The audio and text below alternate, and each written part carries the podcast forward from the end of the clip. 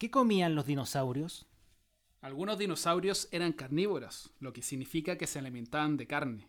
Otros herbívoros, es decir, comían plantas, y un tercer grupo eran omnívoros, cuya dieta combinaba la carne y las plantas. Sin embargo, algunos dinosaurios tragaban piedras que empleaban para triturar la comida en el interior del estómago y por tanto facilitar la digestión. Qué curioso comer piedras. Con esta información comenzamos el tercer capítulo de La nueva subnormalidad. Ahí están los aplausos imaginarios. Yo soy Ignacio, acá tenemos a Alejandro. Y bueno, seguimos acá vivos en ya es diciembre y tenemos cositas para contarles. Y ojo, no todos están vivos porque hubo una muerte que remeció nuestros corazones y nuestra vida en la última semana. Diego Armando Maradona. Murió Maradona. Yo vi algunos posteos tuyos en Instagram. Yo también hice los míos. Tengo Me fue muy mal con los likes. muy mal. ¿Qué subiste? Subí a Maradona con Fidel Castro, el momento en que Maradona le muestra el tatuaje. ¿Y qué texto? Que tiene en la zurda. ¿Qué texto? Mucha. Eh, no me acuerdo. Quizá el texto ahí la fallaste. Pero. el contenido malo, igual de Maradona que pusiste. Y como en baja calidad el video. así que. Pero bueno, así soy, así que me tienen que querer como soy nomás. ¿Cuántos likes tuviste? 11. 11 putos likes. Y, teniendo 10.000 seguidores, 11, o sea, una tasa de conversión menos del, no, malo, malo, malo, malo, malo. Pero subía una foto con sensual Spider-Man, ahí me fui a la ah. segura. Ah, ya, ¿y cuánto tuviste? Más de 300. o sea, ahí le diste al clavo al público objetivo. y además lo tiraste a la hora precisa. Sí, ustedes saben. Y mm, ¿Y usted, Alejandro, ¿qué, ha subido en Instagram? No, yo no subí a Instagram, pero sí tuve una polémica en Facebook, porque en Instagram lo quiero eh, guardar solamente para asegurarme los likes, no quiero pasar vergüenza. En Facebook me pasó que ya murió Maradona y lo primero que se me vino a la mente, resaltar al Maradona futbolista una imagen de él levantando la copa del Mundial del 86. Como Anati Yux también lo, lo hizo y le favoreció con futbolista, aporte. Puse una cuña de él que le prefería que le dijeran el Pelusa, etc. Tuve 20 likes. Y una persona... Eso es bueno, malo a Facebook. Yo no tengo Facebook porque eh, a mí me borraron Facebook eh, desde el Pentágono de Estados Unidos por subir una foto de Osama Bin Laden. Me borraron Facebook de un segundo a otro, Instagram también. Está bien. Me lo merecían. Bueno, y, tuve 20 likes en Facebook con Maradona. Bueno, Pero eso, es bueno o malo porque yo no conozco ahora la, conversión de likes en bueno, Facebook. sobre 10 likes en Facebook es bueno. Sin embargo, después me llegó un mensajito por, interno y me mandó una, eh, una acusación de Maradona de pedofilia y de trata a mujeres.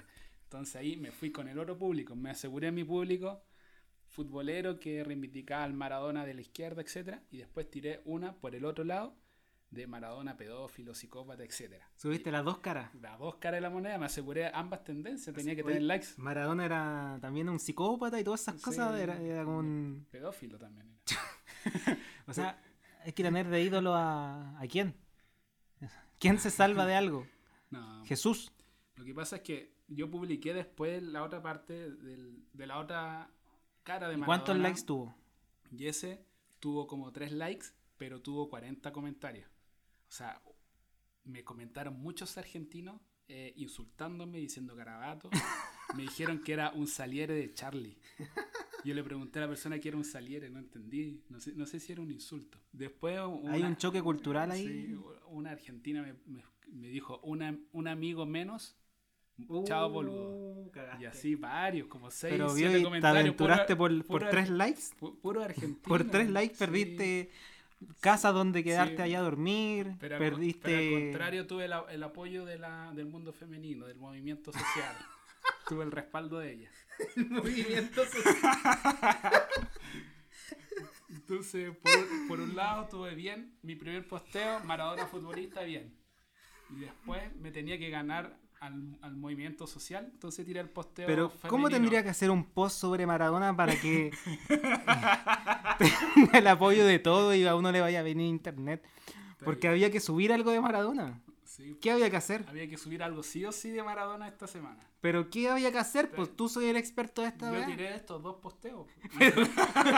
Pero te fue mal en, en- en el segundo, horrible. pues, Sí. Perdiste a amigos de años. Sí, perdí Ami- amigos, a- amigos futuras pololas. Sí, perdí todo en Argentina. Insultos recibí, fueron... Es que los argentinos Persona no grata ahora. ya. Sí, de hecho entré en polémicas que ya me cansé ya no quería seguir debatiendo. Estuve todo el día pegado al celular esperando la notificación del comentario del insulto que iba a llegar. Al final que con un tipo entre tanto, tanto intercambio le escribí por interno y, y ahí estuvimos hablando y me explicaba por qué ellos lo consideran un dios, etcétera, etcétera. Y me dio su explicación. Bueno, son culturas distintas. Bueno, ya tienen a Maradona, que es considerado el dios. Y acá tenemos a Huevito Rey. Claro. Imagínate huevito rey argentino. O La rompe. Sería un dios. po. De hecho, ahora está en la cárcel como un rockstar. Imagínate bomba- Amenazas fiscales por internet y no tiene miedo de nada. No le tuvo miedo a enfrentar a Lad Cobra en una discoteca con Junior Playboy presentando y un señor que tocaba batería de, de fondo. ¿Y cuánto duró la pelea con Lad Cobra? Ocho segundos. Ocho segundos. Lad sí, Cobra le dio su merecido porque él sí que es cuestionado. Claro. Oye, imagínate cómo sería Bombalet, Pamela Giles, Gino Lorenzini si fueran argentinos. ¿Qué pasaría? Uf. O sea, Una orgía de polémicas. O sea, sería. En- Si fueran argentinos, fue, eh, Oye, estarían pero- en el Olimpo. Eh, Alejandro es, es fan de Gino y yo veo mi fondo de AFP y no crece nada. no crece absolutamente nada. Se- me, de- me quitan hasta de la cuenta 2. No, ahí hay que ver bien. Sí, hemos ganado. Hemos hecho unas buenas, unas buenas pasadas esto, esta semana. Fondo A. Fondo A está bien. Fondo A se ganó 2% las últimas dos semanas. Ahora se viene una caída. Bueno, y Alejandro también tiene una polera de negro matapaco. O sea, está totalmente comprometido con el movimiento social. Sí, o sea, subo esta foto y gano likes en, face, en Instagram. ¿Sabes que subí una foto a Instagram en el gimnasio y tuve 10 likes? Es que era muy mala la No, foto. Estaba buena. Con mascarilla. Salía ahí con una mascarilla que te tapaba todo y... Es que mis seguidores en Instagram lo único que quieren es que yo esté en las marchas protestando con fuego alrededor. Pero qué bueno que volviste al gimnasio. Sí, y, y- Qué bueno, Alejandro. y me aburrí de eso. Me aburrí de las marchas, de las peleas de la izquierda, me aburrí eso. Sí, bueno, es que nosotros igual habíamos asistido para apoyar el movimiento social con, con humor, con, ¿cómo era el programa? ¿Cómo se llamaba? Tour, Tour por la Dignidad. Tour por la dignidad. Eh, grabábamos unos capítulos bastante buenos, pero después ya no había más gente, po. éramos lo único ahí y el gas estaba ya muy peligroso, ya, o sea, Sí, ese carro 42. la idea era ir con todos también, no, no ir a sacrificarnos para tener likes. y así que vayan porfa a los viernes de dignidad y ahí vamos a volver, pues, pues no vamos a volver 200 personas, pues, ¿cachai? Claro. Igual la- Aparte de la estrategia que se está usando para enfrentar a la policía, eh, ¿cuál es? O sea, sacrificarse ahí con, con un escudo eh, en la calle hasta que no aguanten más. Sí. Falta, fa- falta movilización. No queremos más mártires, además. Con Maestro Ejo nos vamos a poner serios, porque estamos en una dictadura. Él nos va a dar algunas luces, nos va a esclarecer algunos problemas que estamos teniendo y nos va a dar alguna referencia para ver los pasos que vamos a seguir. Y si usted tiene algún problema, querida auditora, querido auditor, escríbanos a mi Instagram puede ser el Ignacio Gag o al Instagram de Ale Biobi, Ale Biobi, y les vamos a ayudar, así como la doctora Polo, como la jueza, pero esto ya a un nivel espiritual, metafísico, psicomágico. Y bueno, también tenemos más preguntas, por ejemplo, ¿el universo se expande de forma uniforme? Te va a sorprender la respuesta. La respuesta es no. La fuerza de la gravedad impide que todo se aleje volando. Porciones irregulares del espacio se vuelven más irregulares aún al moverse a diferentes velocidades. La gravedad también unida a pequeñas bolsas de espacio y materia como las galaxias. No entendí nada. Oye, pero este es un libro para que, está, para que los niños entiendan. Sí. No entendí nada de mi respuesta, yo solo leí. Cero comprensión ver, lectura. Hazme alguna pregunta. Yo soy parte del 90% que lee y no entiende. ¿Qué es una tormenta de arena, don Ignacio? Muy sencillo. Una densa nube repleta de arena azotada por el viento en el desierto. Si uno se ve atrapado en una de estas tormentas, lo mejor que puede hacer es cubrirse la nariz y la boca para evitar aspirar esa densa arena. Bueno, tú ya estás acostumbrado a, luchar contra esa, esa eh, tormentas de arena en las marchas, en las protestas. Está lleno de tormentas. A ver, dimos número del 1 al 250. El 111. ¿Por qué las estrellas forman dibujos? Las constelaciones son dibujos que las estrellas brillantes parecen formar en el cielo nocturno. Por ejemplo, una cruz, la letra W o la silueta de una persona. Parece que las estrellas se encuentran juntas, pero eso es solo la manera en que la vemos desde la Tierra. En realidad están dispersas por todo el espacio. ¿Sabes Muchas gracias. Este es un programa educativo. Para los niños que están en cuarentena pueden sintonizar esto. Es parte del porcentaje de contenido eh, cultural que no exige la CNTV que tenemos que dar en este, en este espacio. ¿Sabes por qué elegí el 111? El fin de semana vi una película en Netflix de un que se llama Premonición. Y esto nos va a ligar. Alejandro Biobi, entre paréntesis, ve solo películas horribles. y las ve por completo, no para al medio, nada. Solo ve películas totalmente horripilantes. Cuéntanos.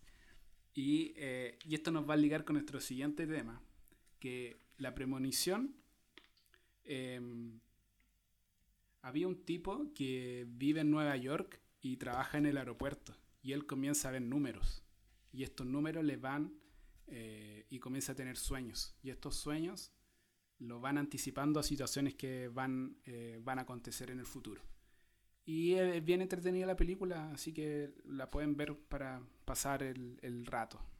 Y a Nueva York, ahí un lugar donde quizás pronto conoceremos. Por favor, vean esa película y me cuentan, porque estoy seguro que debe ser peor que Cebadilla.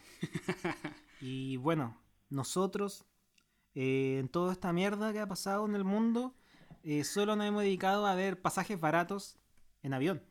Claro, hay una aplicación que la pueden descargar en su celular que se llama Turismo City y te avisa cada vez que hay un pasaje barato, te manda una notificación y de inmediato uno tiene que empezar a ver, duran muy poco tiempo, unas 3, 4 horas. Y compramos a Nueva York. Claro, un pasaje muy barato, que después salió más barato aún, pero igual quedamos un poco picados, pero, pero después vimos la escala y nos convenía mucho más este. 300 lucas. Sí. Pasaje, y vuelta. Pasaje que cuesta normalmente el doble. Y tenemos una reserva para ahí mismo, Manhattan. En una hermosa casa. En Manhattan mismo, el lugar más caro del mundo. Sí, es verdad. En una hermosa casa, pero eh, donde dormiremos como 10 personas más, en pocos metros cuadrados, en camarote. puros refugiados eh, de África.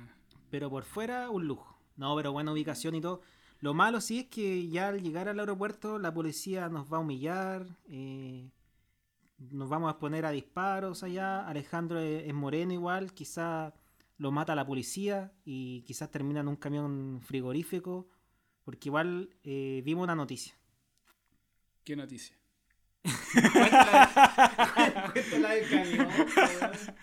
No, lo que pasa es que encontraron unas centenares de cuerpos en un camión, eh, que habían personas habían muerto por el COVID. Y, y, el gobierno estadounidense los escondió y los tiró a un camión, los cadáveres. Entonces, queremos hacer un llamado público a que si nunca más vuelven a escuchar este podcast, quizá nosotros vamos a estar en uno de esos camiones, nuestros cuerpos, muertos por el COVID. Y bueno, el lugar donde nos vamos a quedar es bien barato. Vamos a lo pobre.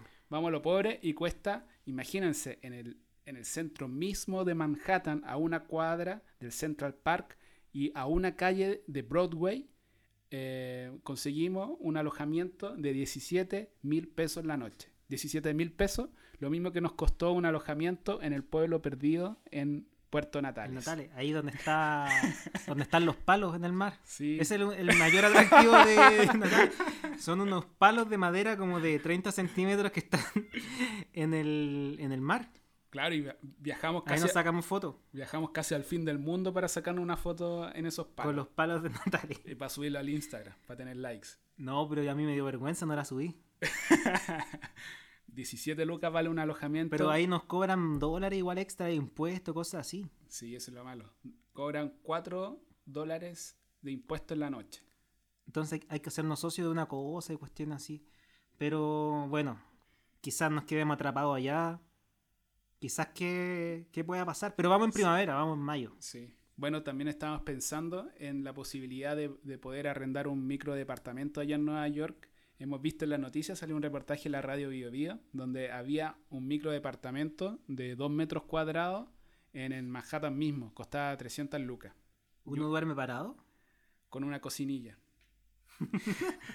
y, uno, y uno entra y no puede entrar de pie, no puede estar de pie en el departamento, tiene que entrar gateando, si es como un, Su jaula. su, jau- su jaulita. Sí, es que a Alejandro le, le gusta tanto comprar cosas muy baratas que él está dispuesto a, a viajar por el mundo y arrendar jaulas. Eh, él estaba muy interesado en ir a Asia y arrendar una jaula también. Y, y le llama harto la atención eso a Alejandro, vivir en jaulas. Claro, es, es barato. Bueno, en, en Hong Kong la otra vez vi un reportaje que mm, está en RT que se llama Un metro cuadrado de infierno, donde la gente en Hong Kong arriendan piezas y en las piezas eh, arriendan jaulas, donde son como i- i- ir como a una tienda de mascotas, donde viven las personas. Y cuestan, eh, cuestan como 200 lucas mensuales, po, imagínense. Yo, Pero- yo me acuerdo del- de la situación en las que están muchos inmigrantes que han llegado acá a Chile. Eh, Hasta, es- hasta eso es más digno, ¿o no? pero hacemos un un llamado a las mujeres a que se casen con los haitianos, por favor. Necesitan casarse, eh, establecerse de una mejor forma acá. Así que, por favor, esta es la campaña nueva. Cásese con un haitiano. Tienen un pene eh, mejor que el del chileno, yo creo. Y no le van a entender lo que habla. Pueden aprender otro idioma, creol y francés. Básicamente van a ser esclavos de ustedes. Pero bueno, Bu- yo creo que los van a tratar, que las van a tratar bien. No sé, a mí me ha llamado la atención, no sé si ustedes lo, han- lo han visto, eh, que lo- los haitianos están muchos con mujeres mayores y mujeres que están, que se nota su precariedad, como mujeres, weón, mujeres adultas, pero precariedad, eso no es Pero- precariedad. no, precarias, como, ¿Qué? No sé, Así muy no- no- indigente. No, quiero ser eh, discriminador, pero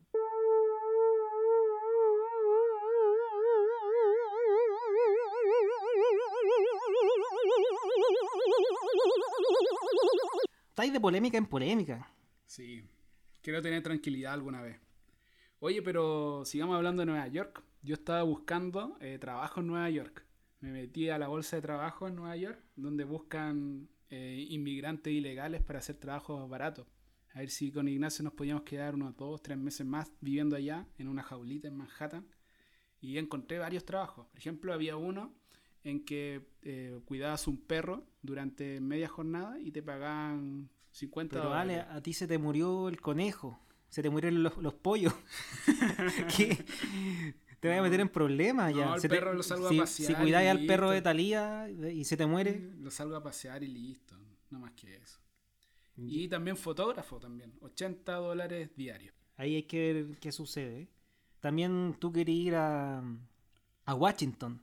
Claro, Destino que a mí me parece el peor destino que uno puede hacer. Quiere ir al edificio del FBI. Porque vio House of Cards y quiere conocer el edificio del FBI. eh, Está el Pentágono también. quiere ir a ver a Lincoln. Claro, Lincoln. eh, está el Pentágono. Pero eso no te va a ganar likes.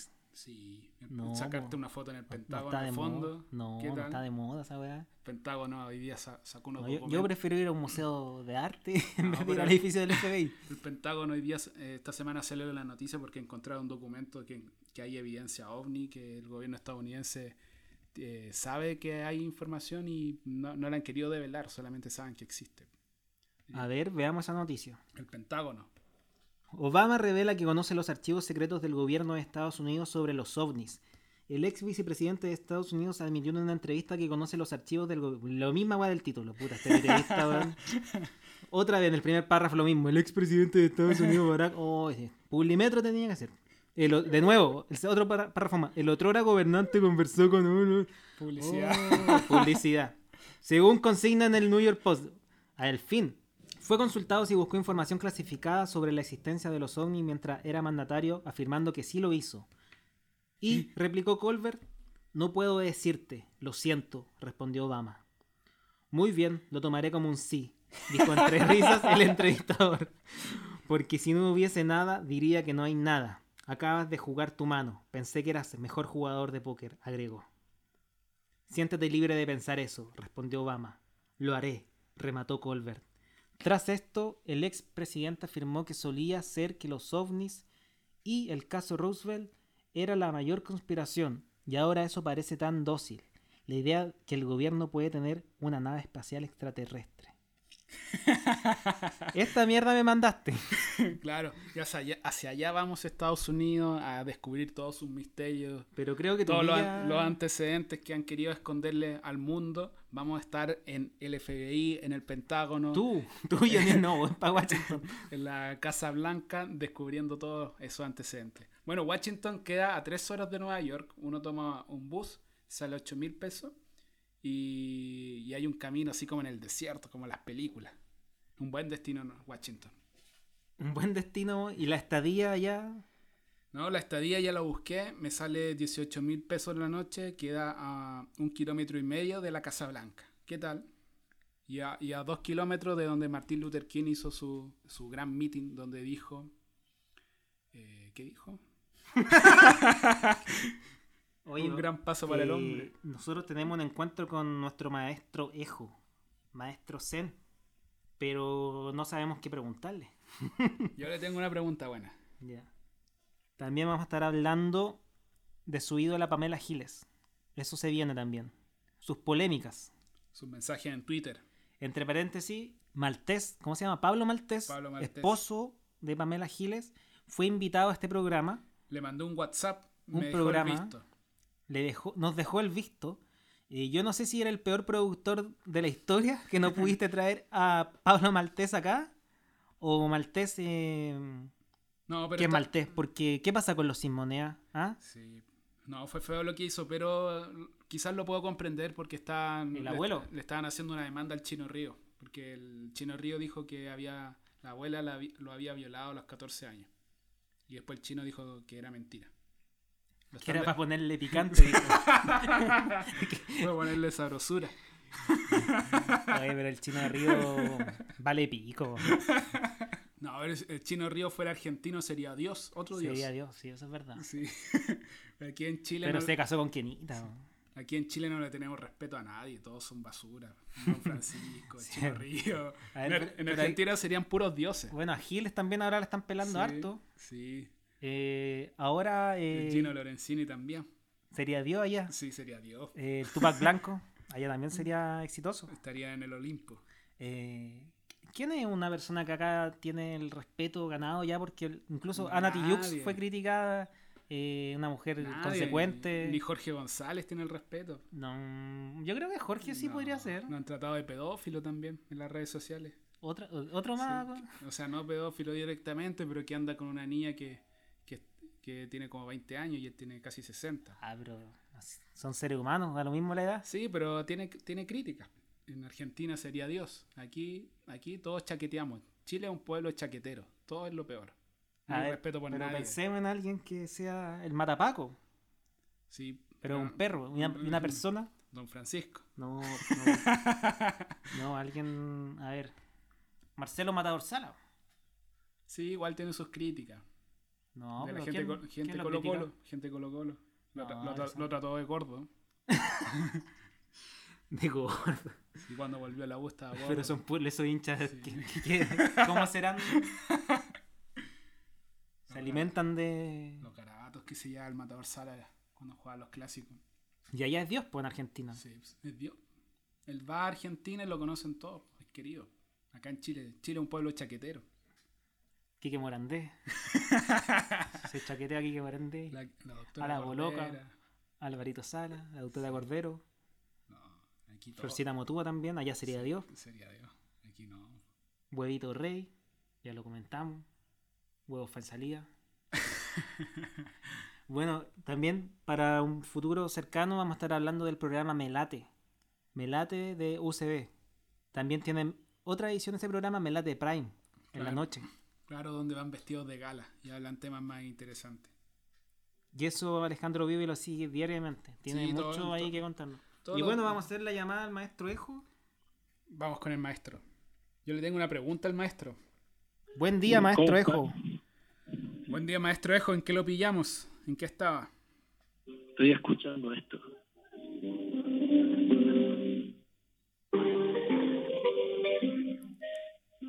¿Qué es? Es como de maestro.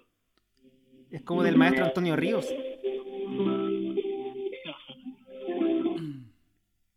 Es la música de la película Todas las mañanas del mundo. Muy bien, maestro Ejo. Gracias por esa cátedra musical. No, nada. En Sí, pocas gracias. palabras, nos alucina con tu sabiduría, con su sabiduría, perdón. Gracias. Sí, eres un poeta. Oiga, maestro Ejo, eh, tenemos mucho, mucho que aprender de usted. ¿Ya? Alejandro Biovi eh, lo quiere saludar, darle el agradecimiento respectivo y hacerle la pregunta. Maestro, muchas gracias por atendernos. Eh, nosotros sabemos... Pero habla bien, habla bien. Se me trabó la lengua. Todavía no, no sabe hablar y ya. Ya, periodista, ya. Maestro Ejo, muchas gracias por atendernos. Nosotros sabemos que usted está muy ocupado en sus ceremonias, en sus ritos. Yo, Claro. tengo, yo tengo una inquietud.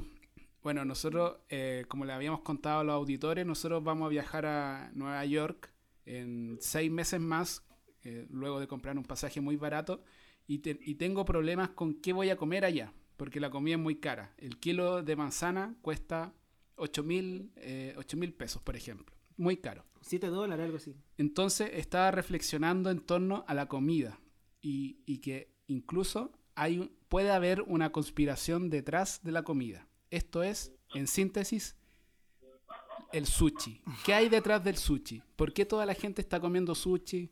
¿Por qué se impuso eso desde el Me- Medio Oriente? Y yo, eh, pensándolo un poco, el sushi es un, son centímetros de comida que está totalmente eh, condensada eh, y se come Ya. rápido. Entonces no hay mayor preparación. Entonces siento que por ahí se está introduciendo una nueva normalidad de la forma de alimentarnos en el futuro. Quiero saber, Oh, qué bueno. La Quiero- media bola. quiero saber qué hay detrás de eso porque, porque eh, eh, eh, forma parte de, de una conspiración, creo yo. La conspiración del sushi. Oh. La conspiración mala. Una mierda de pregunta. La, la No, pero- conspiración con menos rating de la, de la historia de todas las conspiraciones. Oh, Como que están condensando los alimentos en, en pocos centímetros. Y como que en el futuro vamos a comer puras pastillas. po. Si, es- si eso se está, Sí, se está probando, que vamos a comer puras pastillas. Ya no tenemos, por ejemplo, acceder a un kilo de manzana cuesta 8 lucas en Nueva York. Y eh, no- vamos a tener que comer pastillas para alimentarnos. Siento que por ahí va el tema. Y, y el sushi es algo. pequeños bocados. Claro, pequeños bocados. ¿Qué podría contarnos sobre la alimentación entonces, maestro Ejo? Sobre la alimentación, yo diría ¿Usted qué se- que- de qué se alimenta, por ejemplo? ¿De qué me alimento yo? Hay una definición de alimentación que no sé si la han escuchado de la medicina de los ayurveda, que dice que alimento es todo lo que tú, eh, que viene de afuera para adentro, pero no solo comida, ¿cachai? Alimento es todo, po. lo que miráis, lo que escucháis, Voces, información. todas las cosas que se meten de alguna manera de tu piel para adentro, eso es alimentación, ¿cachai? Entonces la comida es un aspecto nomás. Y con estas cuarentenas que han habido, con el toque de queda, con el miedo Imagínate, generalizado y las paranoias, ¿Qué- la ¿De qué nos- incertidumbre. ¿De qué nos hemos estado alimentando? ¿Cachai? De una especie como de nebulosa. De- eh, psíquica, ¿cachai? Emocional. Que se absorbe. Cosas residuos, residuales. Sí, le llaman eh, unos libros así volados, le llaman efluvia. Efluvia es como una nube, pero está formada por toda la, es como toda la, toda la mierda psíquica, una wea así. ¿Cómo se llama? ¿Cómo se llama? Para que los auditores lo googleen. Efluvia. Es fluvia. Efluvia, con E. Y eso es como, es un concepto de la metafísica, metafísica occidental, sí. Entonces la efluvia del 2020, imagínate cómo es, pues, como una nube negra. Por un lado, pero por otro lado también crea su opuesto. Inmediatamente va, que se va desenvolviendo, va generando su contra. Porque todo se equilibra sie- siempre. Nunca hay desequilibrio. ¿Y con qué se equilibra eso? ¿Qué se puede hacer Se para equilibra equilibrarlo? porque estemos hablando de esto. po. Imagínate nosotros cuatro en otro siglo, nunca hubiéramos podido hablar de estos temas, de la lluvia, de, no sé, de, de la conspiración del sushi.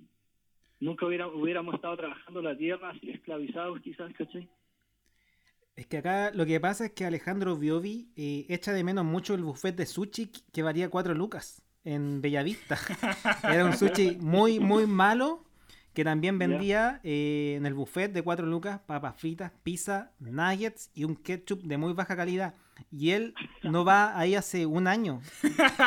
Y todos los días me habla de que quiere volver. Entonces yo creo que se está volviendo un poco loco. Y empezó ahora a hablar de la conspiración del sushi. Sí, yo creo que eh, se le fueron los humos a la cabeza con este programa. Maestro, maestro, y si usted, cuéntenos de, de su alimentación. ¿Cómo es, es- es- es su día diario? Es normal, tú tenés que consumir un poco de negatividad. Hay una, una tradición del, del budismo zen que en el altar, además de tener así a una figura, por ejemplo, como a Buda, tienen a un demonio al lado. Y al demonio le dan ofrendas todos los días porque tú tenés que alimentar tu demonio. Si tú no le das nada, eh, va a tener más hambre, va a crecer, ¿cachai? Si tú le das todos los días un poquito, lo vaya a mantener a raya. Entonces, la, la alimentación mía también tiene oscuridad, necesariamente. Concretamente, ¿cuál es esa oscuridad?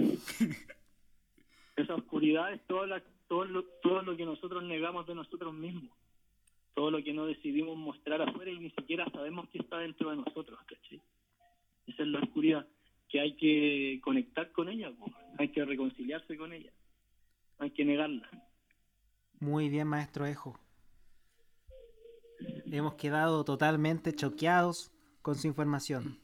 De comer oscuridad. Maestro Ejo, yo escuché Sí. por ahí que usted mm, comió veneno de, de sapo, algo así. Es verdad, una vez me inyectaron veneno de, de sapo. Cuéntenos, no por una favor, inyección, digamos, con una jeringa, es como una, un decir.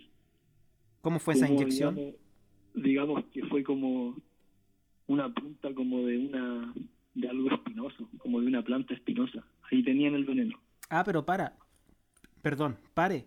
Em, ¿El sapo lo, lo mordió a usted? No, no fue un contacto directo Ah, con un sapo. Fue mediado como por una por una espina, esa es la palabra. Ah, ok. Una espina que tenía como la el veneno del sapo. ¿Y qué pasó en su ser cuando se alimentó de este veneno de sapo? Una sensación que nunca había experimentado en la vida, así así de, de nueva, pues, ¿cachai? Y es como que tuviera ahí 100 de fiebre y, y que la fiebre estuviera en todas en todas partes al mismo tiempo de tu cuerpo. Y como que va subiendo así 150 y decís como qué chucha. Y es una experiencia tan tan así avasalladora que te cambia, po. obligatoriamente te cambia tu forma de ver las cosas. Salís como, como un pequeño nacimiento después. ¿Y dónde hizo esa experiencia? Eso fue en la quinta región, en para adentro. No me acuerdo bien, pero para adentro, no para la playa. ¿Y uno cómo puede acceder al veneno? ¿A esa experiencia? La verdad que esa vez yo no, a mí me llevaron así como que un, yo fui entre un grupo de personas que estaban en esa hora, pero no, no sabría decirte. Pero era, era súper, eh, eh, era real, no era así como posero. ¿Y qué aprendió de esa experiencia? Eh, la sensación de que te vaya a morir de alguna manera, yo creo que a eso se parece. Experimentar una, una experiencia cercana a la muerte, que a la vez te depura. Si esa es la función del, químicamente hablando, ¿cachai? Produce como una depuración en tu cuerpo. ¿Tuvo menos miedos? Sí, o sea, es, es un dolor nuevo, un dolor que no conocía y que es fuerte y, y como sobrevives a eso te, te hace como subir un, un escalón, por así decirlo. ¿Y cuánto duró ese, ese pequeño infierno? Como 15 minutos. ¿Y usted de cuánto lo sintió ese, ese momento? No, más que eso, es la sensación de que va creciendo todo el rato y en un momento tú pierdes la conciencia. O sea, el agotamiento es tan grande que, que apagas tele po, y después vuelves a la, a la conciencia diurna y es como que, weá, ahí así como reseteado, como todo, esa, todo lo que tenga que ver con eso. ¿Y usted le recomendaría esta experiencia a las personas o tiene que tener un trabajo previo? No, yo no, no, no soy quien para andar recomendando nada. Yo creo que las cosas son, es como, siempre pienso, es como una antorcha. Una antorcha, si tú la agarras, te puede iluminar el camino o te puede caer encima y te quemáis. Entonces, eh, hay que tener mucha conciencia para hacer esas cosas. Conciencia de qué estáis haciendo, por qué lo estáis haciendo, para qué lo estáis haciendo, si es de mono, si hay algo que buscáis realmente. Maestro, una consulta. ¿Usted cree en los extraterrestres? Eh, es que es un concepto demasiado, una abstracción muy grande. Porque tú para llegar a pensar en los extraterrestres hay un preconcepto de que está ahí en la Tierra, ¿cachai? Y tú no estás en la Tierra. Tú, tú vives en el relato de que está ahí en la Tierra porque la geografía la, la denominó así, o no sé, la astronomía. ¿Cómo no está Pero en la Tierra? No está ahí objetivamente en la Tierra, está subjetivamente en la Tierra en medida que el ser humano ha construido todo lo que tú concibes conceptualmente. No estás en la Tierra, o sea, esto es un relato humano. Entonces decir extraterrestre es verse como que tú estás dentro de algo y lo demás está fuera. Pero todo está dentro de todo y todo está fuera de todo. Oiga, maestro, eh, a propósito de su gran respuesta, acá en, en el libro que hemos estado leyendo hoy día, le tengo un dato. Ya. Algunos piensan que el universo es un ser vivo y que los planetas, las estrellas y las galaxias son parte de su cuerpo. Totalmente. Pero totalmente. O sea, me, me extrañaría como que se empezara a pensar que no, ¿cachai? Maes- Maestro, pero, pero ¿qué puede decir de los eh, del área 51, por ejemplo? Que ahí hay, Yo una vide- vez fui- hay videos y imágenes una- que son claros que hay extraterrestres. Yo una vez fui a una, una charla de un ecuatoriano que habló sobre eso. Y era, yo era muy chico y, y fue así como fascinante. Pero mi opinión real es que, según Jodorowsky, que él es muy bueno para escribir historia, eh, en un momento los poderes fácticos van a decir que hay una invasión extra- extraterrestre. Y él lo dice en serio, no lo dice así como ¿no? odiando. En un momento del futuro, los poderes fácticos van a inventar de que hay una invasión extraterrestre, así como cuando inventaron que está Al Qaeda o cuando inventan que está ISIS. Entonces van a inventar un enemigo así, pero que viene de afuera. Con hologramas. Y es una- con hologramas, por ejemplo, que ya lo eh, ya se está introduciendo esa idea en, en la cultura popular mediante el cine, mediante la industria musical. Se está metiendo la idea de los hologramas. Entonces, los fines políticos eh, que te da la posibilidad de decir hay un enemigo que es gigante y que viene de afuera, imagínate.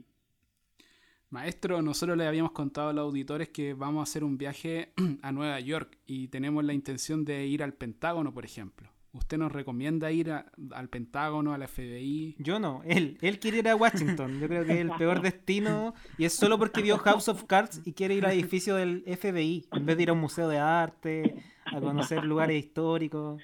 Eh, En el, en Ah, el- bueno, en el Pentágono se sabe cuál es su poder. Pero ¿qué, ¿qué vaya a hacer cuando estés dentro de la oficina del FBI? ¿Qué- ¿Cuál va a ser tu primera acción? ¿Va a sacar fotos? ¿Qué va a hacer? ¿Un selfie? La wea mala. Y también quiere ir a la Casa Blanca, al, pilar gigante, esa hueá blanca Eres- gigante. ¿Eres la misma persona del sushi? ¿De la conspiración del sushi? Sí, Sí, sí. acá estamos dos nomás. misma- Ah, solo hay dos personas. Pensé que habían tres. No, Alvarillo no pudo. Oh, ¿Es el de Maipú? Sí. El del, el del sushi el- y el de las conspiraciones de Maipú. Ah, Es, vecino de Mauricio Flores. Y Mauricio Flores de Melón y Melame. sí, aparte tiene de vecinos a un grupo de exorcistas. Oh, el medio currículum. Y aparte, el jefe del condominio que to- se tomó el poder ahí, nadie lo eligió, era el manager de fiscales ad hoc y fue imputado por asesinar personas. Nah. Claro, este- la semana pasada a él lo, lo asaltaron en la calle porque está muy malo el barrio y se bajaron unos tipos en, en motocicleta y lo apuntaron con un, con un arma. Pero el, el tipo es tan, Oh. tan choro que lo agarró a combo y les pegó. Ah, Tiene tatuajes en la cabeza incluso y en la cara. y les empezó a pegar Sí, les pegó. y los mató. Eh, no, le, di- le dio una buena golpiza. Pero Oh. igual valiente porque los otros se bajaron con armas disparando. El problema es que se tomó el poder en el condominio y Alejandro Biobi no sabe qué hacer. Está con miedo. Hay que decirle a todo que sí. Es como el Kim Jong-un. Es mal, bacán el líder. Yo le creo a ese líder. Oiga, maestro Ejo, Ah, este año ha estado marcado por un concepto en Chile. Un concepto que poco se había hablado anteriormente. El concepto es dignidad. Yo pienso que la gente está pidiendo dignidad, quiere que le den dignidad, pero yo pienso que el pensamiento es este. Hay que decir, yo soy digno, yo soy digna. Digno de que me escuchen, digno de reunirme donde quiera, digno de hacer lo que la conciencia me dicte. Usted, ¿qué piensa respecto a este concepto? Mm, Yo pienso que uno no puede esperar que los demás te respeten si tú día a día no te autorrespetáis. Eso es lo que yo le diría y nos diría a nosotros como pueblo chileno. Si nosotros queremos que las autoridades políticas y económicas nos respeten, tenemos que ver que si es que nosotros nos estamos respetando en nuestra vida diaria, a nosotros mismos, a nuestros cercanos. Eso es lo primero. Tú nunca vayas a ser respetado si no te respetas a ti mismo. Y yo lo he Entonces, visto. con la dignidad sucede lo mismo. Te estás dando un trato digno cuando te ponís un bozal, por ejemplo, que no tiene eh, respaldo sólido, racional, médico, te lo ponís igual. ¿Tú ¿Te estáis dando un trato digno? No, pues. Justamente Entonces, estábamos hablando... Imagínate lo ridículo que es pedir respeto. Imagínate lo ridículo que es pedir respeto. Así como, respétenme. No, pues, weón, tenés que tú respetarte a ti mismo. Y eso se. Por eso yo le dije, no, no, dije de hueveo que buen líder el, el manager de los fiscales. Porque tú tienes que inspirar temor a tu oponente. O sea, por ejemplo, si hubiera salido la Beatriz Sánchez, presidente, presidenta, ¿tú crees que los poderes fácticos le hubieran tenido miedo a ella? Pero el miedo que le tenían a Fidel Castro, ¿cómo era? Te quitaban, pues. Porque tú, tú cuando estás en una posición como en la que estuvo Lautaro en su momento, Manuel Rodríguez, estás en una posición donde tú tienes que inspirar temor al que te quieres explotar, ¿cachai? Es obvio. Entonces, nosotros como pueblo no, vamos, no podemos salir a pedir dignidad. Tenemos que inspirar temor que, los que los luxos y todos esos buenos nos teman. Y eso parte con el autorrespeto. Y con el respeto a nuestro entorno, yo he visto que acá en Chile todos se hacen pedazos. Incluso amigos, amigas, caen en tratar de manera indigna a los demás. Exacto. Entre las personas. Y no hay, no hay separación, si somos como los dedos de una mano. Somos todos los dedos de la misma mano, ¿cachai? No hay separación. Si tú te cagáis a una persona, en el fondo te estáis pegando a ti, a ti mismo. Maestro, usted que está eh, diariamente vinculado a, a desarrollar el espíritu, a alcanzar cierto grado de conciencia, nos, nos conversó que eh, eh, le gustaría ver un líder político que fuera capaz de enfrentar a los poderes fácticos. ¿Usted a quién en Chile ve capaz de asumir ese rol? ¿Aló? Sí, lo escuchamos. Perdón, no escuché nada. ¿Pueden, ¿Pueden esperarme un minuto? Bueno, Por supuesto, maestro. Vengo al tiro. Esto ha sido. Esto está siendo el maestro Ejo en la nueva subnormalidad. ¿Cómo está quedando Alejandro? La verdad es que nos ha dado algunas pistas, algunas señales para poder continuar nuestra vida de forma más inspirada, más reflexiva. Se lo agradecemos que él toma un tiempo eh, de su vida para dedicarnos a nosotros porque él está en constante reflexión. Y le hizo una buena pregunta. ¿Ustedes cuál creen allá en la casa? Yo creo que em, el de fiscales. el de fiscales. Sí. ¿Aló? De partida alguien, alguien con un tatuaje en la cara. Continuamos con el maestro Ejo. ¿Todo bien allá en el monte? Sí, mejor que nunca. Qué bueno, maestro, que tenga celular al menos para que hable con nosotros. Le, repito la pregunta. Ok, perdón.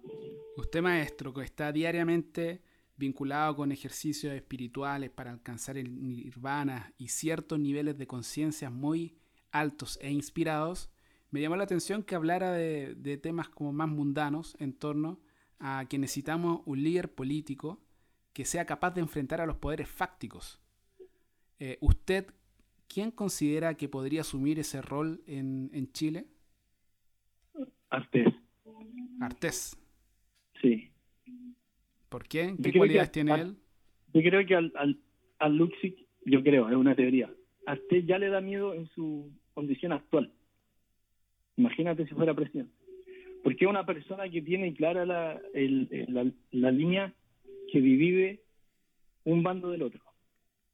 O sea, creo que es como la persona que lo debe tener más claro en el mundo de la política. Más allá de, de las más allá de cualquier crítica que podamos hacerle. Pero cuando tú te vas, es que hay un tema que es muy importante. Si tú te vayas a enfrentar al neoliberalismo, tú tenés que prepararte para la guerra. Es ilógico pensar que no. ¿Qué pasó con Evo Morales? Que él no tenía el, control de las Fuerzas Armadas, que las Fuerzas Armadas le hicieron un golpe de Estado, que es lo mismo que le pasó a Allende. Entonces, si tú vas a, Imagínate que es como rebelarte frente al patrón. Esto es desafiar a Estados Unidos. Tú te rebeláis frente al patrón, no puedes ir a patas pelados, ¿cachai? Y tenés que prepararte para la guerra. Entonces, eh, yo digo, ¿qué necesita Chile? Puta, necesita estatizar el cobre. Y eso es eh, echarle la, la al patrón, ¿cachai? Y entonces, ¿con quién lo vamos a hacer? ¿Con Beatriz Sánchez? Yo creo que Jade y la Pamela Giles también son eh, de la misma para que, o sea, transmiten algo similar a, que, a lo que transmite Artes. Claro. Pero... ¿Usted qué opinión tiene de Pamela Giles? Que es una diputada que se merece el nombre, se merece el título de diputada, como ningún otro de esos hueones que están ahí toda la razón. Oiga, maestro, hace un tiempo muchos estábamos soñando o presentíamos o comentábamos que lo de la dictadura se podría repetir en Chile. Y hoy día veo que estamos con estado de catástrofe extendido por 90 días más. Estamos con toque de queda. Se han liberado decenas y decenas de violadores de derechos humanos y al mismo tiempo se han encarcelado a cientos, a miles de jóvenes que están en prisión preventiva sin pruebas. La mayoría primerizos. Estamos con los derechos totalmente coartados. No hay salud. No hay educación. Están intentando educar a los niños a través de la televisión. Imagínense.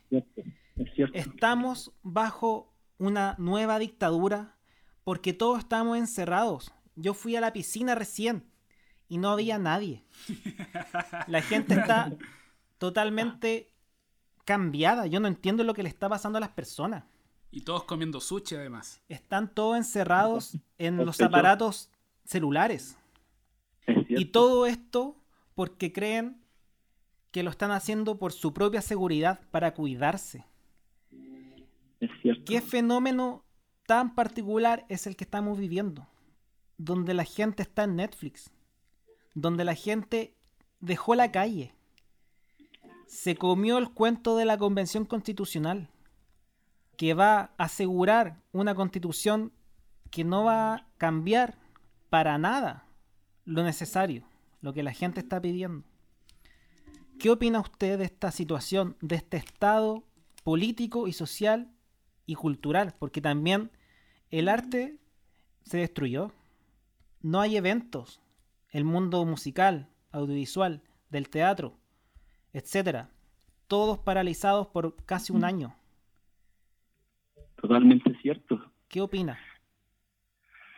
Bueno, creo que lo, lo dijiste todo y lo dijiste de la manera más clara posible, así que mi aporte en realidad, ya que e, eso representa como la realidad negativa y que ha sido súper contundente este año. Sin embargo, voy a poner así como la analogía de cuando un artista hace una escultura, imaginemos que la hacen en madera y le da una forma, genera un acerrín.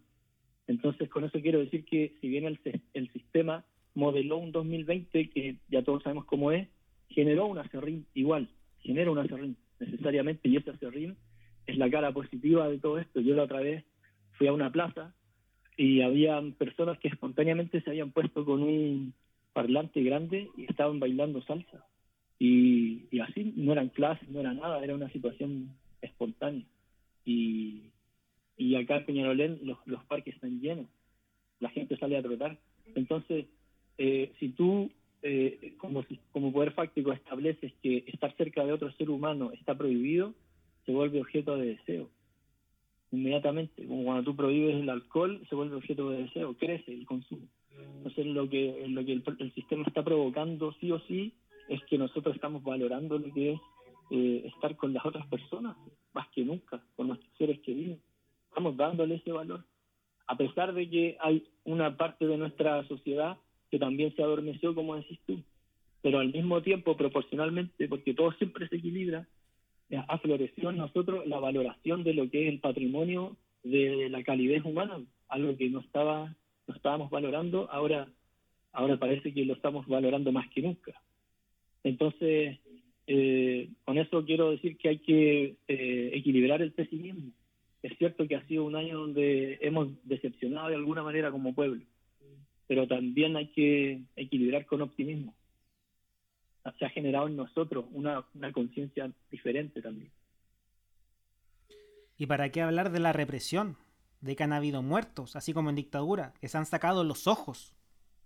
Se han sacado ojos. Y todo sigue igual. Los, los pacos que, que, hicieron eso, las autoridades están libres. Sí, los poderes fácticos saben que el próximo presidente probablemente sea Pamela Gile o, o Entonces ellos, todo esto que están haciendo eh, está en concordancia con esa proyección, con esa estimación. Están liberando a los eh, criminales de la dictadura, porque eso es una señal eh, a los posibles criminales de que tú puedes hacer un crimen y salir impune. Ese es un mensaje político y el mensaje que necesitan los pacos, porque Piñera, o sea, porque los milicos y los pacos después de la dictadura de Pinochet empezaron a ser casados y los empezaron a meter en la cárcel. Entonces, para ahora, para el 18 de octubre, los pacos y los médicos dijeron, no, no somos hueones, no, no vamos a hacer esto si no tenemos impunidad.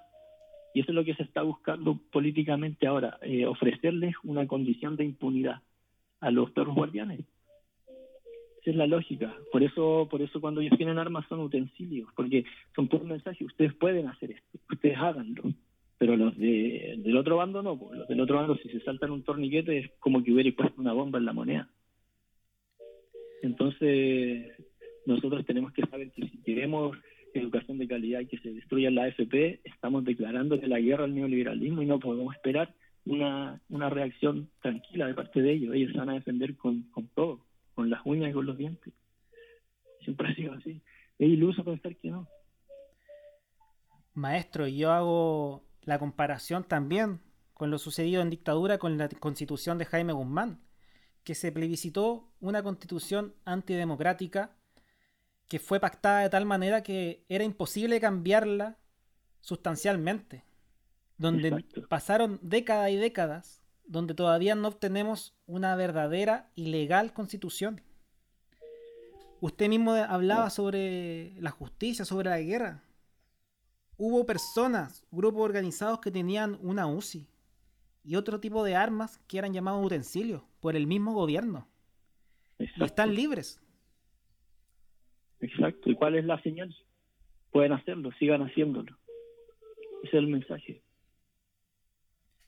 Oiga, maestro, y una pregunta concreta. Sí. ¿Qué hacemos mañana? ¿Qué hacemos mañana viernes, por ejemplo? Si uno tiene ganas de hacer política, yo creo que lo, mejor que podríamos hacer políticamente sería acampar afuera de la moneda o acampar afuera del Congreso y llenarlo de carpas. Y estar ahí, y estar ahí, y estar ahí hasta que destituyan a Piñera, que es lo primero, es lo básico, es lo que eh, está en el poder del Congreso, se llama impeachment. Con eso tú lo puedes destituir. El, responsable político hoy en día no es Piñera, es el Congreso, porque ellos nos dieron la espalda. Solo ellos lo pueden sacar políticamente, legalmente. No sé, eso haría yo si quisiera hacer política de ese tipo. Si tú quieres, eh, por otro lado, son excluyentes, pero si quieres vivir más desde un plano espiritual, lo que lo único el único camino es la desidentificación con el ego desidentificarte con tu personalidad entonces todo lo que sea redes sociales es como una meta personalidad es como las muñecas rusas con una personalidad dentro de otra. Entonces eso es ir en la dirección opuesta. Y te estás dedicando hoy día pensaba que tener un Facebook tener un Instagram o Facebook es como tener una mascota virtual de las de los años 90 es como tener un Tamagotchi. Eh, en esa época era como estúpido que tú te dedicaras a darle comida a, la rana que estaba ahí, pero ahora es, no es estúpido, ahora es como es la norma. Entonces, en la dirección opuesta es la correcta, no ir creándose avatar dentro de avatar, sino que ir dándose cuenta que ese relato es, es psicológico, es meramente psicológico. Y la realidad es mucho más que la psicología. Está sobrevalorado el intelecto maestro, yo al inicio del programa comentaba que eh, en mis redes sociales yo hice una publicación de Maradona. Eh, hice dos publicaciones. Una eh, destacando su rol como futbolista y tuve hartos likes. Sin embargo, después hice otra publicación mencionando los crímenes a los cuales se le relaciona, como el tema de maltrato a la mujer, a la pedofilia y ahí tuve el apoyo del mundo feminista, pero también tuve las críticas de, un grupo de argentinos que los tenía de amigo en Facebook y los perdí a varios. Me eliminaron. Entonces mi pregunta es la siguiente. Eh, para la gente que tiene redes sociales y que ya no, ya no las va a borrar, ¿cuál es, cuál es su mensaje? Por ejemplo, usted, ¿qué, qué, qué sube a sus redes sociales? Si es que tiene, y, qué le recomienda subir a sus redes sociales? ¿Qué tipo de información y de contenido? Yo creo que realmente, eh, algo que yo no hago, pero realmente lo que necesitamos es dar un paso atrás, yo creo, en, nuestra relación, por así decirlo, con las pantallas. Por decirlo coloquialmente, en, nuestra, en, toda esta bola que nos hemos ido con, con las pantallas, hay que dar un paso hacia atrás, más que ver qué contenido publicar, porque eso es dar un paso hacia, hacia adentro. Hay que retroceder porque son muchas las horas de uso y es mucho lo que te afecta al cerebro, en su funcionamiento normal. Está en una, en una, en una situación de reposo tu cerebro. Entonces hay que definitivamente disminuir el consumo de los dispositivos con pantalla. Y lo que yo subo tiene que ver con mis creaciones artísticas, porque de alguna manera yo siento que si hay tanta bulla, si al final las redes sociales es como un salón donde hay 5.000 conversaciones en diferentes volúmenes entonces, ¿para qué vaya a agregar otra más? ¿caché? Cambio que el arte, de alguna manera, yo siento que representa algo diferente, una, un aporte diferente. Yo creo, mi sueño es que las publicidades de las calles un día sean todas reemplazadas por obras de Mata o, o de Dalí o de Van Gogh, imagínate. Todas las publicidades fueran reemplazadas por pinturas. ¿Y por qué no pinturas originales? Imagínate. ¿Y cómo sería el mundo? Bueno, ahora hay una campaña de Amaro Labra que quiere eliminar las publicidades de los alcoholes, de bebidas alcohólicas. Y en la campaña pone más poesía, más arte callejero. Excelente.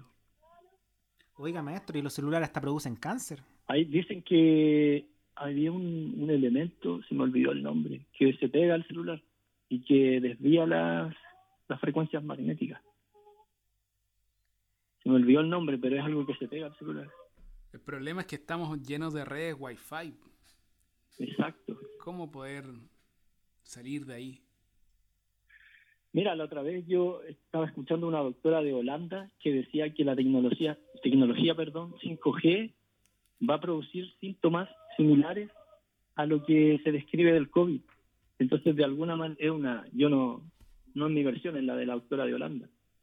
Eh, entonces, en el fondo, tú tienes, por un lado, una red de antenas que está generando síntomas constantemente y esa, esa sintomatología a ti te sirve para justificar el constante estado de catástrofe. Una normalización de la militarización de las calles. Y la gente presenta sintomatología, están generadas por tu mismo paradigma tecnológico que acabas de implantar. Entonces, si eso fuera verdad, es como una, no sé, como una jugada maestra, porque tiene, se resuelve en sí mismo. Pero bueno, por eso depende mucho del nivel de conexión que nosotros tengamos del relato oficial, por nuestro, nuestra fidelidad a los medios. Sí, hay mucha gente que yo de repente veo gente que no, si a mí no me afecta, voy a ver las noticias, pero a mí no me afecta, si yo sé que me están mintiendo, pero las voy a ver igual, y la ven todos los días. Y, eso es el alimento de la ayurveda, te estáis metiendo todos los días mentiras y vibraciones eh, nocivas para tu psiquis, para tu armonía. ¿sí? Te estáis metiendo ruidos de, de sirenas. Normalmente en las noticias te ponen muchos balazos, muchas sirenas, muchos pacos, las voces desagradables de los locos que te, que te cargan todos los días. Entonces todo ese alimento tú te lo estás metiendo en tu configuración, por así decirlo. No, y la gente ahora está alabando a Julio César Rodríguez.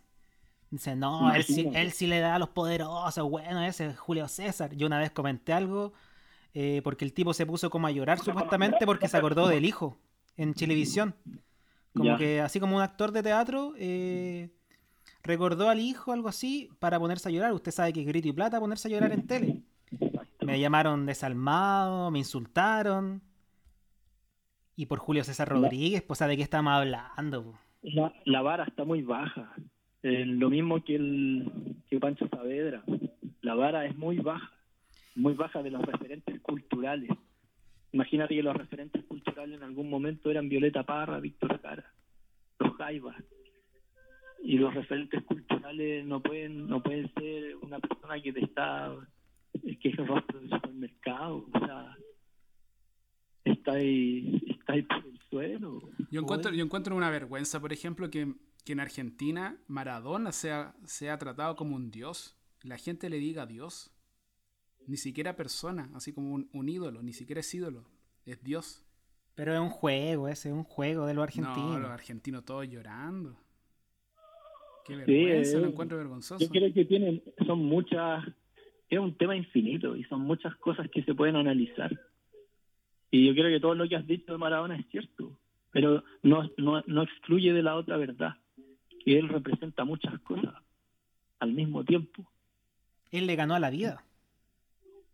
Él logró la hazaña más importante de la historia del fútbol, que no es, es, ganar la Copa del Mundo, o sea, es ganar la Copa del Mundo institucionalmente, pero en términos de la estética, porque el fútbol es arte, la hazaña más grande del gol contra Inglaterra en el en el contexto perdón, de las guerras Malvinas. Esa es la hazaña estética más grande de la historia del fútbol y él la logró. Es como decirte Usain Bolt logró la marca mayor de, de la carrera que él hace. Es lo mismo. Maradona llegó a, a, lo más alto que tú puedes llegar en el fútbol, porque además salió campeón de esa, de esa Copa del Mundo. Con y trampa, entonces, eso sí. Recordar también a Pato Galás, que fue goleador del mundo acá en Chile.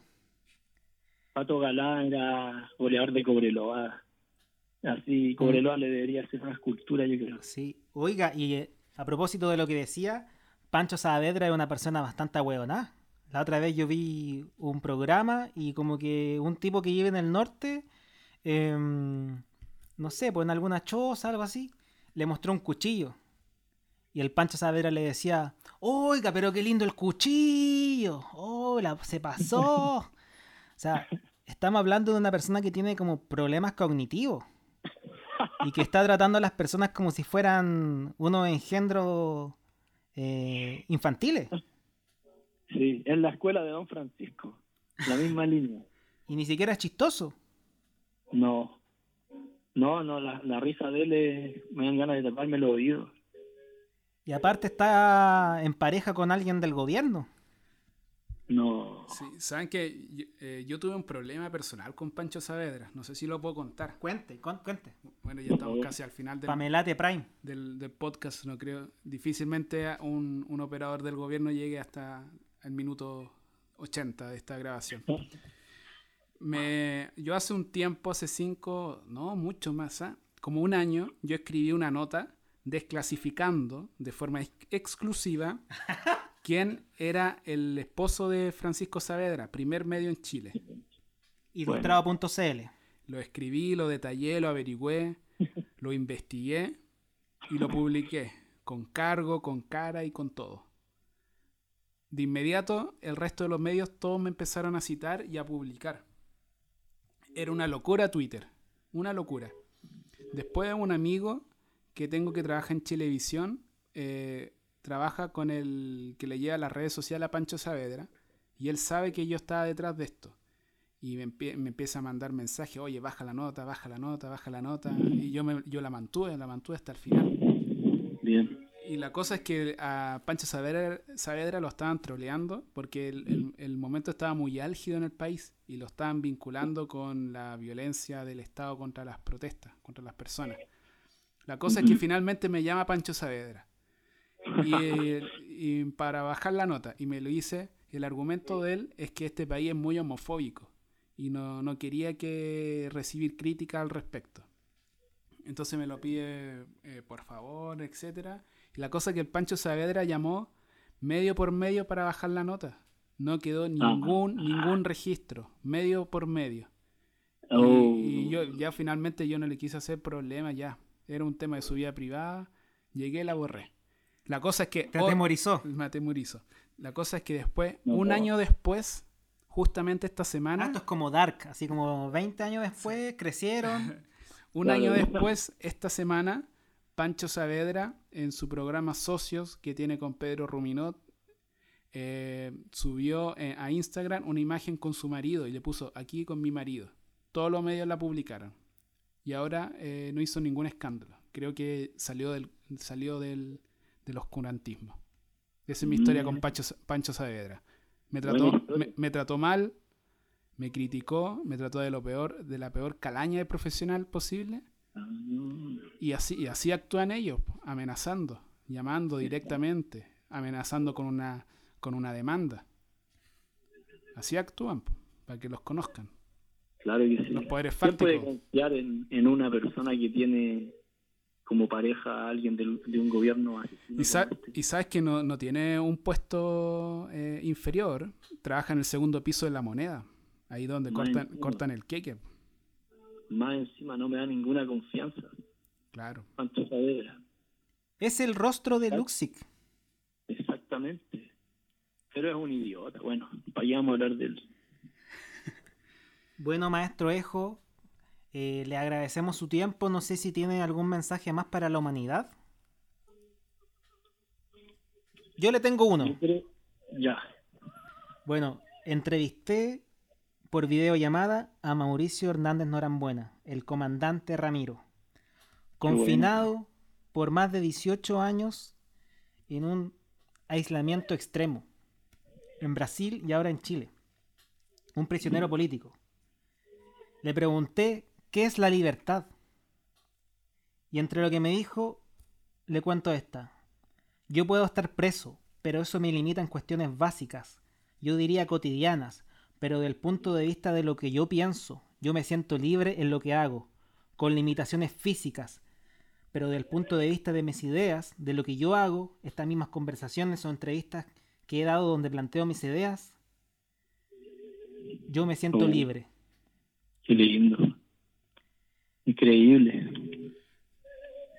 También dice, parafraseando a Raúl Pellegrín, yo creo que es poder hacer lo que uno piensa, poder hacer lo que la conciencia a uno le dicta que tiene que hacer. El frente hacía lo que pensaba, entonces de una u otra manera éramos libres, nos sentíamos libres, no teníamos límite en eso. Del punto de vista de lo que era nuestra creencia, nuestra ideología, hacíamos lo que considerábamos que había que hacer. Es cierto, esa es la libertad, la libertad de conciencia, es la verdadera libertad. Maestro, pero ¿qué pasa cuando no tenemos una libertad física? Porque no somos solo mentes, también somos cuerpo. Claro. Yo creo que no hay, no es que uno elija, yo creo que el, mundo de los cuerpos por así decirlo, el mundo de los cuerpos físicos generan resistencia por automáticamente. Es como cuando tú pones la mano en el fuego. no, no haces un proceso racional de decir, ah, la voy a sacar, sino que es algo que está es más fuerte que tú, que ti. es un lenguaje que tienen los cuerpos. Entonces, en un estado de sometimiento como el, como el que nos quieren meter ahora, nuestros cuerpos van a reaccionar así de la misma manera automática. Eso es inevitable. Es como el cauce de un río.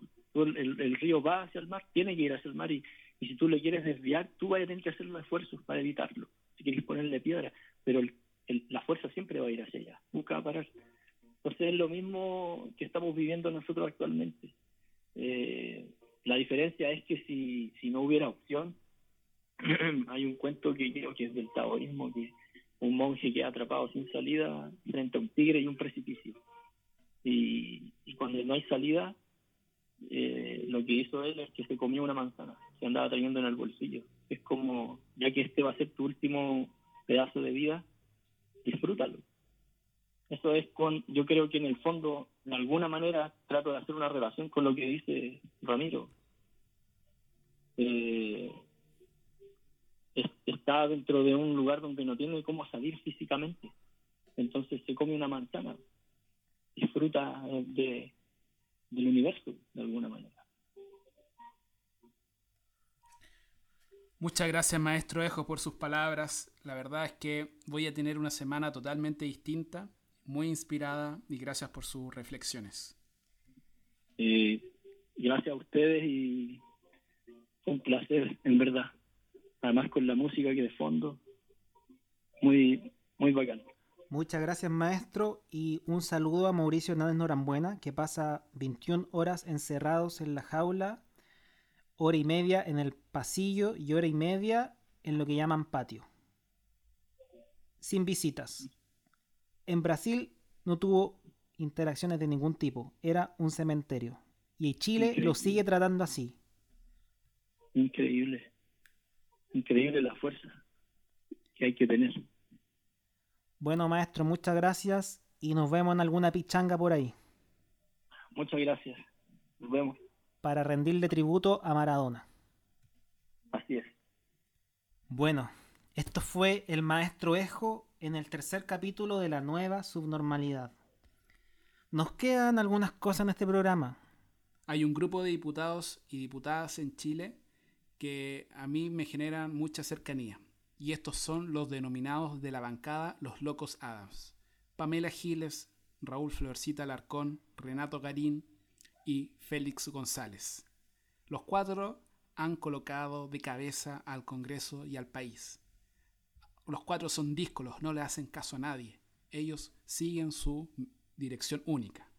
Y una de las cosas que a nosotros nos ha llamado la atención en el último tiempo es cómo Pamela Giles, diputada del Partido Humanista, ocupa su Twitter.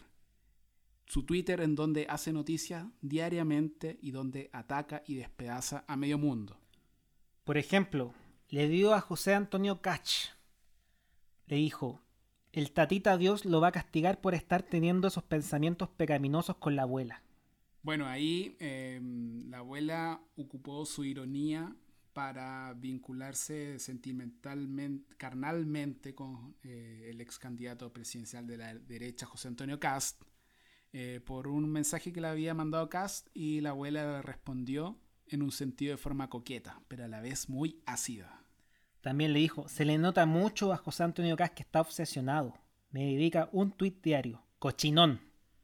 Bueno, y estos extremos de la política, de la ultraizquierda y la ultraderecha, se unen en Twitter y se mandan cada, eh, cada uno los mensajes de forma diaria. También disparó contra Gonzalo Winter y Tomás Fuentes. Le dice, somos 13 diputados en la Comisión de Constitución. ¿Qué hacen Gonzalo Winter y Tomás Fuentes en el matinal, que no han participado en la discusión ni tienen idea? Más aún cuando la Bea Sánchez, la líder de Winter, se manifestó en contra del proyecto. Arroba Álvarez Monse. Y lo etiqueta a todos. A mí me llama la atención cómo Pamela Giles, eh, cómo son sus días de Pamela Giles. No sé tú, ¿cómo, cómo te lo imaginas tú, Ignacio. Pamela Giles se despierta en la mañana y piensa a quién voy a atacar hoy día. Yo creo que Pablo Maltés le maneja, le maneja las la redes. Parece. Por eso no nos contestó. Se parece mucho a la forma como escribe Pamela Giles como escribe Pablo Maltés. Atacó a Beatriz Sánchez. le dijo que se manifestó en contra de la urgente ayuda a las personas, que sería el segundo retiro. Una ametralladora Pamela Giles. También ha criticado que no la hayan invitado a ningún canal de televisión.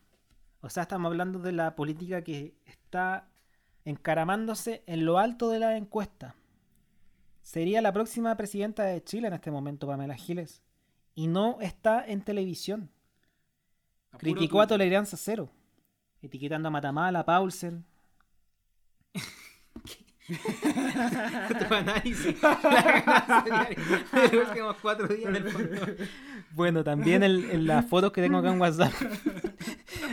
Biogi me manda la ganancia diaria de los últimos cuatro días en el fondo A. 1.73%, 1.29%, 1.87%, 0.76%.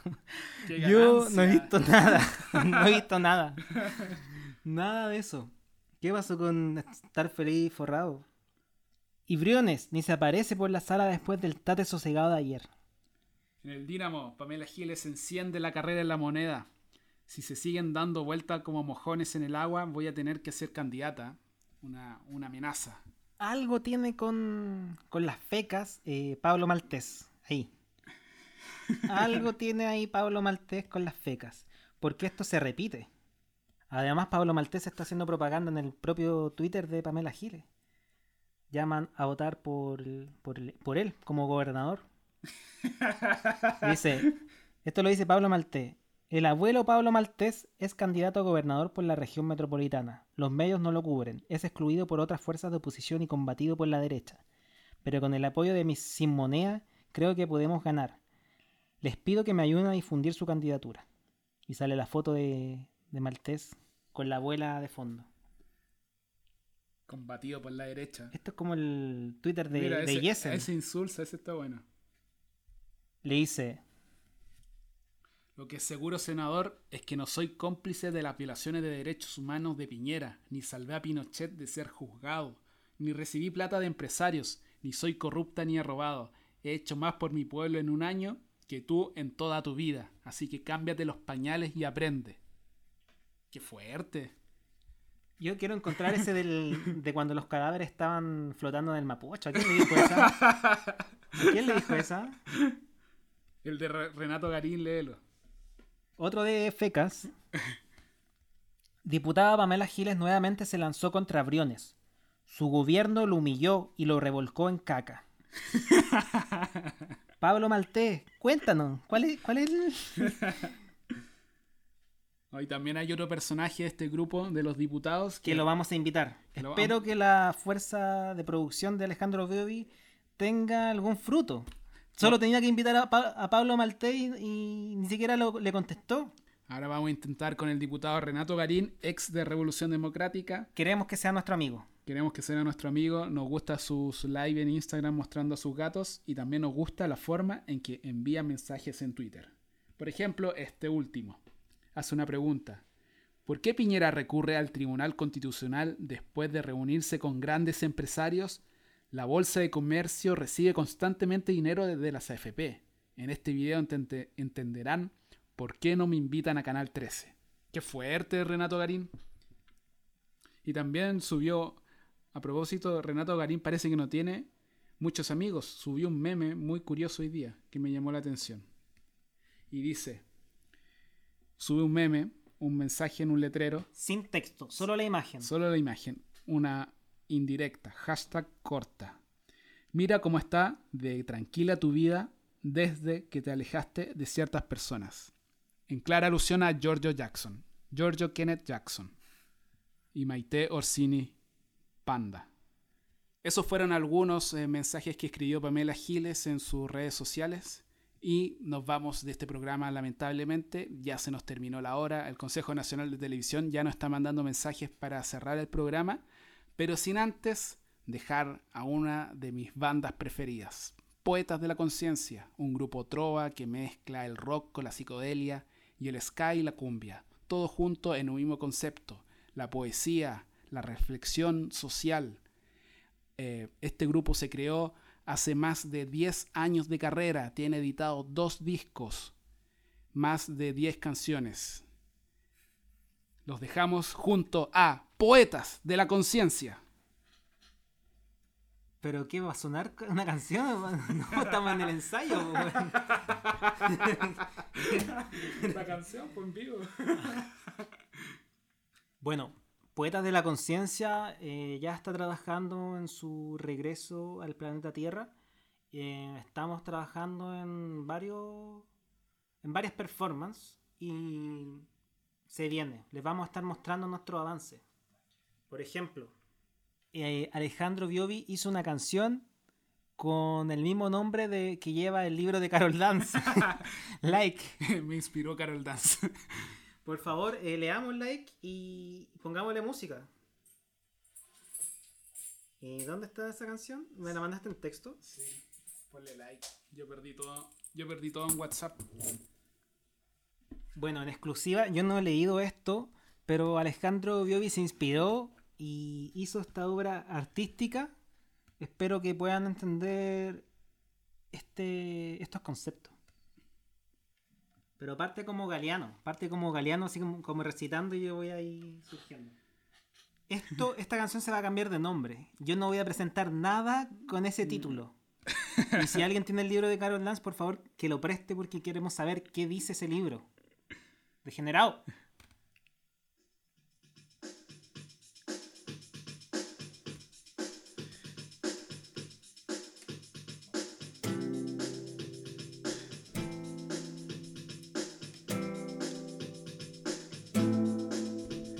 Se acaba el mundo y mi corazón conectado, viralizando causas y gráficas oficiales.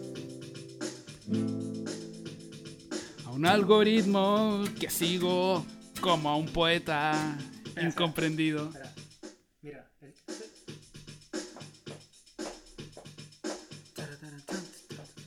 Se acaba el mundo y mi corazón conectado. Siente el, siente el, el, el beat. Sí. Para que no estés como en perdido en la música. Se acaba el mundo. y mi corazón.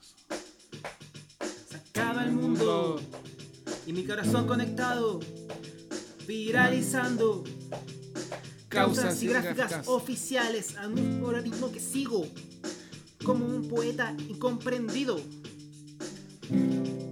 Voy a morir en la primera línea entre el fuego, olores y sonidos. Lo comparto en un live para tener likes y ansioso no paro de mirar. ¿Quién me da like? ¿Quién me da like? ¿Quién me da like? Llego a mi casa con la cabeza gacha, mirando la pantalla de la muchacha. Temor crece y la preocupación también. Nadie me prueba, nadie me quiere. Nadie me aprueba y nadie me quiere.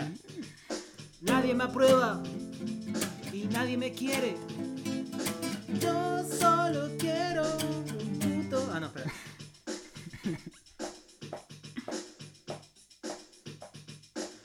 Me quiere.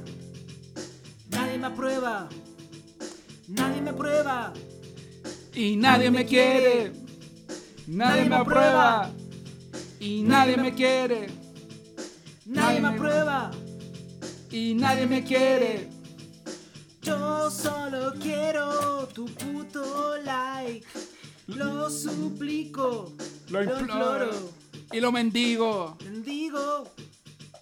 Un like. Un like. Un like. Un like. Un like. Necesito despertar de este mundo imaginario. Hacia allá voy. Cayendo de la manzana de Newton. Comienza la guerra. El rapto se inicia. Es el fin de un nuevo día para descargar una nueva app y seguir viviendo en esta Matrix de los likes. Nadie me aprueba, nadie me quiere, Yo solo quiero. Nadie me apruebe. Sigue con esa frase yo le digo. Nadie me aprueba. Lo que diciendo. Yo solo, yo solo quiero un like. Yo solo quiero un like. Lo suplico, imploro. Lo mendigo también. Quiero un like. Solo un puto like. Solo un lero, un like. Yo un puto like. Bueno, vamos a seguir trabajando en esta composición. Se viene próximamente. Muchas gracias. Gracias totales.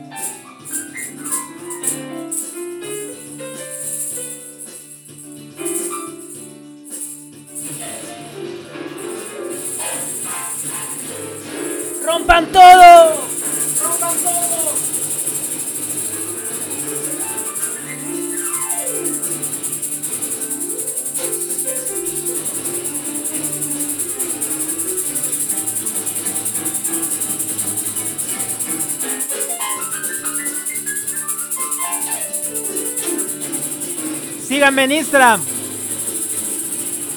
Denme like.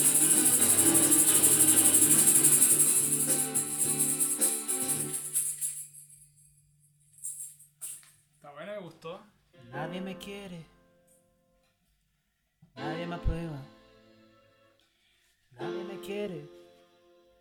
Nadie me aprueba. Nadie me quiere. Solo quiero un like. Quiero un like. Para sentirme bien. Para sentirme feliz. Para sentir aprobación. Yo quiero un like tuyo. Y un comentario también. Quiero tu like. Dame tu like, por favor. Te lo suplico. Te lo imploro. Y lo mendigo también.